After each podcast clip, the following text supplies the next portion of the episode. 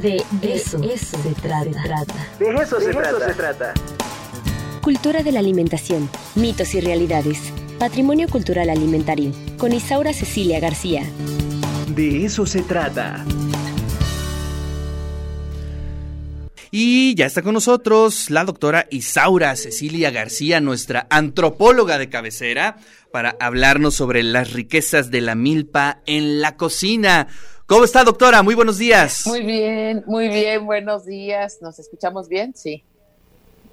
Todo bien, todo bien, en orden. Ah, todo bien, todo bien, todo en orden. Bueno, hoy, este, como es ya el, último, la última semana, digamos, pues, bueno, lo, poquito que nos queda el mes de septiembre, hemos estado pensando en, hablar justamente de las elotizas, de la, de la, un poco de la riqueza de la milpa, ¿verdad? Pero también este, hablar un poco de esas reuniones que ya no tenemos y nosotros, por ejemplo, teníamos una costumbre hace unos años, un, poquito más, eh, de en septiembre, más o menos este, alrededor de estas fechas, hacer elotizas, no sé si tú recuerdas algunas, este, que, llegaban los camiones así con, con una gran cantidad de elotes y era hervir elotes y a comer esquites y a comer elotes, ¿no? Entonces, además de tamales y de todo lo que es la riqueza de nuestra milpa, ¿no? Entonces, por eso, este, digamos, haciendo una remembranza a las elotizas que llevábamos a cabo también en la Escuela Nacional de Antropología e Historia, pues ese es un poco lo que el, lo que les traigo ahora, ¿no? Hablar de la riqueza de la milpa, hablar un poco de la importancia que tiene y recordarnos, digamos, tenemos una proligalidad ahí, bueno, somos muy muy, muy este, ricos en, en diferentes tipos de maíces y más de 60 los que nos quedan, pero habría más de 400 antes, ¿no? Pero bueno, la, el modelo de la milpa nos permite este, entender el policultivo y la importancia que el policultivo tiene para nuestra cultura alimentaria. ¿no? Eh, esto de hablar de policultivos es hablar de que no solamente se siembra maíz, sino que también se siembra frijol, chile, calabaza. También sembramos, eh, entre otras cosas, de lo que más se rescata, pues son los quelites, ¿no? Nos hablar de quelites, calabazas y ya de calabazas y sopas de guías y ese es el, el tema que hoy nos ocupa un poquito. Eh, es importante reconocer que la dieta de la milpa también se puede enriquecer con algunos elementos y ayer este, estaba yo reflexionando sobre el agua de tequesquite el agua de tequesquite servía como para, eh, digamos, eh, como para echar salecita y sigue utilizándose, utilizándose en muchas regiones de nuestro país, ¿no? Se pone a remojar la piedra de tequesquite que se encuentra en el fondo de las aguas, así como un poquito rezagadas, digo, era el lago de Texcoco, el lago de Tequisquitengo, el de Tequisquiapan y todo lo que suena como a, que, a, ese fondo, que en realidad es una sal combinada de, este bicarbonato este con, con sodio y que de alguna manera sirve como para que los tamales se inflen muy bien junto con el eh, con las cáscaras de tomate, que eso es algo importantísimo para, para que los tengamos realmente ricos, ¿no? Entonces, bueno, nuestra dieta está, se complementa en mucho con los quelites, en mucho con los tamales, las tortillas y demás, pero lo rico de la milpa justamente es su diversidad, su diversidad en tornos de este, la cantidad de elementos que podemos encontrar en ella. Entre estos, pues yo decía los, los quelites, sobre todo reconocer algunos muy importantes como las verdolagas, como los quintoniles y bueno, y que no se vean como alimentos poco nutritivos, sino que se vieran como alimentos ricos en minerales, ricos en fibra y que pueden ser muy eh, complementarios y parte importante inclusive de la dieta, ¿no? Eh, quelites con papas y cebolla y este digamos, eso se antoja como para desayunar, para sustituir un poco al huevo, aunque debemos de consumir un huevo por lo menos al día o tres, cuatro veces a la semana cuando menos, ¿no? La, la dieta de la milpa eh, también nos acerca mucho a las diferentes tipos de calabazas. Ya el próximo mes hablaremos de las calabazas grandes, pero en este momento hay que rescatar las calabacitas, hay que rescatar, eh, digamos, toda, toda esta riqueza combinada con salsas, con chiles, frijoles, que de alguna manera pues son parte importante de nuestra riqueza, ¿no? Y otra, otro de los elementos que tiene la milpa y poco se le reconoce también son a los animalitos que andan por ahí, tal es el caso, este, bueno, antes en, en, la, época prehispánica podrías decir, salía en candilar entonces sales a encanilar algunos animalitos como este eh, conejos o algunos más grandes, ¿no? El tlacuache, por ejemplo, que este todavía abundan en algunos lugares de Puebla y pueden ser este consumidos, digamos, con una salsa de, de chiles, ¿no? Una salsa combinada de siete chiles que de alguna manera sea importante y, y que este digamos siete chiles como el ancho guajillo, cascabel, morita y este combinados todos molidos primero asados, servidos, asados y, y, este y combinados a lo mejor con tomate para bajar el picor, pero nos harían una buena salsa, ¿no? Entonces, la riqueza de nuestra cocina está basada fundamentalmente en las salsas, fundamentalmente en el uso de la de los quelites, en el uso de estos elementos como como lo son también este las calabazas, los chicos zapotes, el y bueno, los perdón, el este no estoy pensando en el en el las estas raíces de quisote que también son muy sabrosas para nuestro complemento alimentario. Se dice entonces que pues la economía que nosotros tenemos de subsistencia es ahora una de las más ricas y es de las emplazadas en nuestro mundo a nivel de lo natural no la, la revolución alimentaria este que ocasiona la combinación de maíz frijol chile y calabaza pues es justamente la base de una alimentación completa. No sé si todavía me están escuchando. Sí, sí, sí. No, estoy sí. eh, precisamente eh, reflexionando sobre la importancia de cómo eh, esa milpa era parte de la cotidianidad del día a día de las personas. En cuanto perdimos esa capacidad de tener esa pequeña milpa en nuestras casas, eh, se vio muy afectada nuestra salud, nuestra forma, las lógicas de, de alimentación, por lo menos de, del centro de la República, ¿no? Que es donde más se veía. Claro. Sí, en, en nuestro cambio, eh, bueno, ahorita estamos como a la inversa, buscando el cambio alimentario en el regreso, ¿no? Pero bueno, lo, eh, la, lo que se sugiere es eliminar por completo embutidos, eliminar la comida procesada, eliminar los refrescos y pues entonces habría que hacer sugerencias a la gente para que pueda combinar, ¿no? Que pueda combinar un poco, por ejemplo, yo no había escuchado que, la, que algunas hojas de chaya o algunas hojas pudieran convertirse en una buena combinación con el agua de limón, ¿no? Claro. Entonces es, es, se me ha ocurrido las flores, las flores como este, bueno, que ya hemos consumido mucho la bugambilia, este con limón y que puede ser una buena combinación, pero también la, este otras flores, ¿no? Como la dalia, como algunas para darle el color, a lo mejor no tienen un sabor profundo, pero sí tienen fibra, tienen algunas cosas que son muy muy importantes. ¿Por qué es importante la milpa? Porque tiene un nivel equilibrado de proteína con fibra y con vitaminas minerales y nos da además los carbohidratos que necesitamos, ¿no? Claro. Y también satisface nuestros gustos de sabatinos o, o así prácticamente nocturnos, o sea, palomitas, esquites, doritos.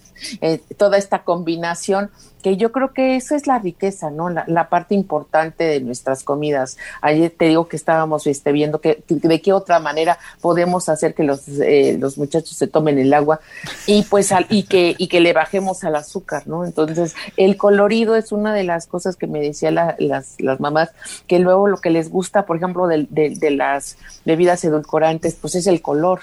¿No? Entonces que si está muy roja, que si está muy así fuerte y esa sería una parte este importante que pudiera regresarse ese color natural y ahí iba yo con el tequesquite porque este el tequesquite le regresa este color verdecito sabroso al nopal por ejemplo para poder hacer un, unos claro. buenos este tacos placeros no no sé este sí, sí en ese sentido todavía Sí, es una maravilla. Yo te he de confesar que el fin de semana este salí eh, y en la carretera vi un puesto de elotes asados. ¿Qué, qué cosa tan más No, no, no, maravillosa, ¿eh? Bueno, tuve, me paré obviamente y sí me eché un par de lotitos que eh, me supieron a gloria, ¿eh? Son de estos sí. elotes criollos, ¿no? Este, ¿Sí? Que saben completamente sí. distintos. No, y saben, o sea, todo, si tú verificas un elote, pues justamente en el elote, en lo tierno, bueno, si es muy tierno, pues está lechoso, sabroso, ese es para hacer tamalitos de elote, ¿no? Pero si está grande ya, que es cacahuacintle, para hacernos un, estoy pensando en un comal asado de con chiles secos, con chile seco, cebolla, un poquitito de manteca, pero poquito.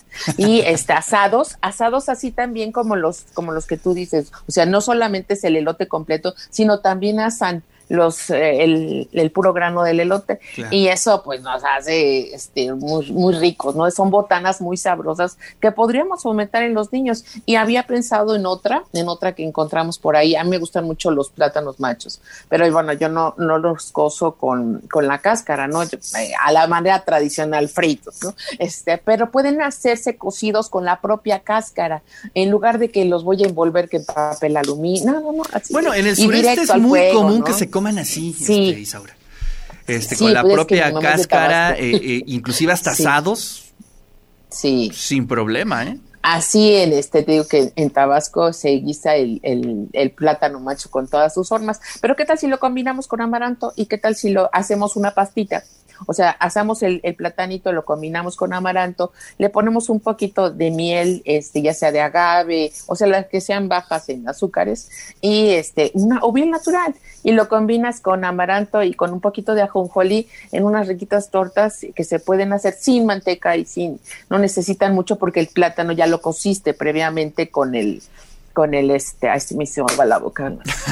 Este.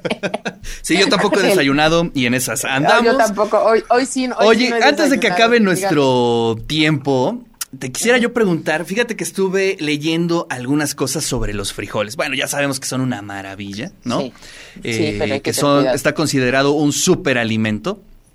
Pero a ver, sácame de esta duda. ¿Es cierto que los frijoles enlatados conservan las mismas eh, características, los mismos nutrientes que los frijoles que no están enlatados, procesados, porque mm. no usan conservadores.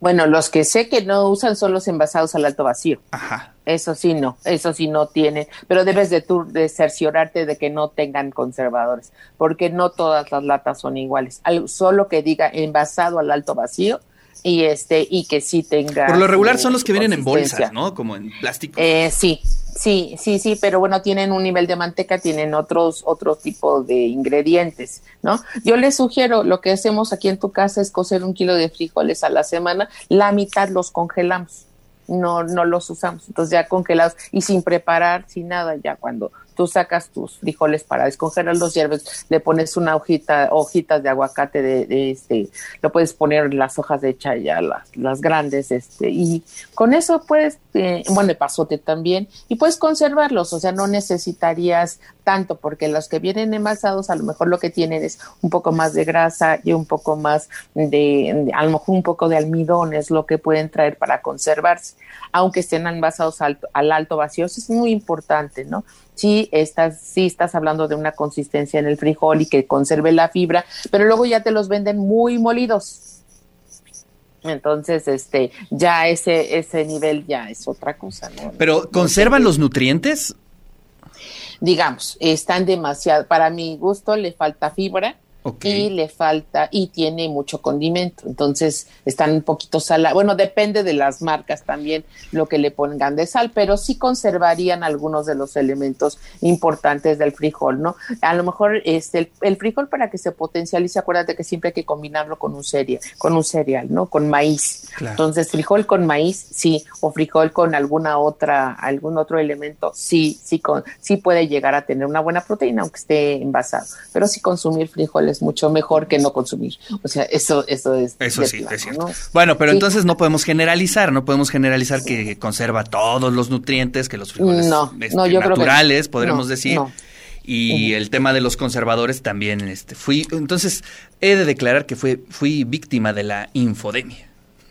Sí, o sea, puedes, puedes, este, bueno, tenemos una industria alimentaria en potencia, entonces estos van a bombardearte por todas partes. ¿sí? Yo lo que recomiendo es que sea lo más natural que se pueda. Si no se puede, porque hay gente que de plano no tiene el tiempo para cocer un kilo de frijoles a la semana, ¿no? Además hay que remojarlos. Eso es muy, muy importante. Eh, la producción del frijol no la conocemos exactamente. No sabes qué cantidad de elementos le han puesto para conservarlos, para que no tengan animalitos y, bueno, aunque el gorgojo, este, aunque digan lo que quieran, es lo único que comió fue frijol, entonces tiene proteínas. Perdón. Este, es que te están mandando saluditos acá, Federico dice, ah, saludos a la maestra Isaura, siempre nos abre el apetito cuando estamos haciendo ejercicio por las pues, mañanas. Ah, bueno, Pues ahorita que termine de hacer ejercicio, don Federico. Un poquito de una ensaladita, pero ¿qué tal? Y unos, frijolitos, ¿no? Unos frijoles de fritos bayos o de bolita. Hay, bueno, hay también tipos de frijol. Hay frijol de enredadera y frijol que se, que se cuelga. Entonces, este, también de eso dependería el sabor del frijol. Cambia mucho en, en función del tipo. Si es de bola, si es negro chiquito, o sea, eso también es diferente. Ya, está catalogado todo el, el, universo de frijol que hay en, en el país, este, Isaura. Ay, ahí sí tengo las dudas, no lo sé, no, no sé, ahí sí lo confieso, no sé. He estudiado algunos, el blanco, el negro, el bayo, este, el peruano, este, en los de bola, digo, los, los de abajo, pero no sé qué cantidad de frijol y qué riqueza de frijol tengamos, porque acuérdate que en los saberes de la cultura mesoamericana que nos han heredado hasta el presente es justamente pues, con la combinación entre colores y sabores. Entonces yo te intercambio semillas, tú me intercambias, hacemos un híbrido y a ver qué frijol nos sale. He visto algunos muy verdes, por ejemplo, que están, que son este rojos, ¿no? Morados. Hay, unos rojos, bueno, hay de todo, entonces el morado es muy sabroso pero bueno, este, entre negros, simplemente entre los frijoles negros de Oaxaca, los frijoles de, negros de, este, de Puebla y los de Veracruz, hay eh, la diversidad tiene que ver con el tipo de, de cómo lo obtuviste, si es de enredadera o es de mata. Entonces, este, eso hace la diferencia. Si es de enredadera es de milpa y es más sabroso. Entonces, pero a veces tiene uno que estar ahí como preguntando y este y probando, ¿no? También este ayuda mucho probar. Un buen caldito de frijoles ahorita, por ejemplo, sería bastante bueno el, poquitos frijoles para que no no digan mucho, pero un caldo con un chilito picado, cebolla picada y si incluso el que le gusta el cilantro, pues el cilantro ah, picado con unas gotas de limón, con cebollita, con unas chile verde. de limón, chile verde y eh, es un no digo levanta muertos porque pues hay otras hay otras cosas que ayudan también. Pero bueno, eso, eso ayuda bastante para un buen desayuno. Y si le completamos con unas hojitas, ¿no? Con algunas hojitas. En esta temporada vamos a encontrar a las señoras en el mercado con sus plastiquitos azules, más o menos, que traen los montoncitos de quelites, ¿no? Nos vamos a esforzar por ir a cortar, pero sí podemos comprarles un montoncito y también un montoncito de florecitas de calabaza que hay que reconocer, hay que hacerlas. El problema de esto es que si tú las compras y las quieres guardar para la semana, ya perdiste, ¿no? Tienen que, tienes que comprarlas y, y hacer, doblar tus tortillitas, aunque no las hagas de mano, pero pues doblar con un quesito. Y Imagínate unas quesadillitas. De, flor de calabaza. Flor de calabaza, unos chicharroncitos y frijoles. Y frijoles, y frijoles De aquí al cielo, de aquí al este, cielo, doctor. Frijoles chinos bien refrititos con un poquitito de manteca. En estos sartenes que ya no pegan nada, pero, pero sí necesita el saborcito de la manteca, tantita cebolla picada, machacaditos, no molidos de licuadora, pero sí machacaditos. Y este, que, que tú cuando le des la vuelta al frijol, sí, sí se, se condense la masita, híjole. Muy bien. Pues con eso. Y Perfecto. de queso. Pues hay que convocar a la audiencia para que nos comparta cuáles son sus frijoles favoritos, cómo los preparan. A ver, compártanos en el 2225. Este, ¿no? 546163 este, para que nos compartan sus recetas y podamos compartirlas aquí con la doctora Isaura. y la animamos a la doctora Isaura. para que haga el catálogo de los frijoles en el país. Y de los quelites, también quisiera que nos apoyaran con recetas de quelites. He encontrado varias, pero que la, parte fundamental es con agua, cebolla, eh, un poquito de ajo y pues ya estás tu sopita de quelites. Pero este, si tienen otras recetas de quelites, quintoniles, verdolagas en salsa verde con papas, este, y todas esas cosas. Pero bueno, ya tenemos para desayunar, abrir la semana y tener un menú para la semana, incluso diferentes tipos nuestros, nuestras amigas y amigos de Cholula que nos escuchan, Ah, son seguramente han de tener mucho bagaje Muchas. en recetas. A ver si nos Sí. están este, escuchando nuestros amigos de Cholula, nuestras amigas de Cholula, sí. para que nos compartan cómo Oh, pues preparan los unos- frijoles y los quelites. Imagínate unos sopecitos ahorita chiquitos con frijolitos y, No. y un poquito de salsa. Ya, nada más. Maravilloso. Isaura, como siempre, un verdadero Como siempre, placer. Una, un Saliendo de aquí, si no encuentro gracias. nada de eso, me tendré que ir con nuestro amigo que está aquí afuera de la Facultad de Comunicación que hace unos tacos maravillosos. Pero en verdad son unas joyas, ¿eh? unas joyas. Deberíamos de hacer un programa especial sobre esas Voy a ir a eh, obras de arte vez que hace. Pero bueno, te mando un fuerte abrazo. Y nos sacian el hambre a las 10, 11 de la mañana. Así es. Muchas gracias. muchas Pues ahí gracias. está la voz de la querida doctora Isaura Cecilia García, nuestra antropóloga de cabecera. Hoy estuvimos charlando sobre las riquezas de la milpa en la cocina y bueno, por ahí exploramos un poco sobre los frijoles y estos desayunos maravillosos. Ahora nos vamos con Wendy Herrera que hizo un reportaje en donde conmemora los terremotos que se dieron el 19 de septiembre en México. Diferentes años, pero bueno,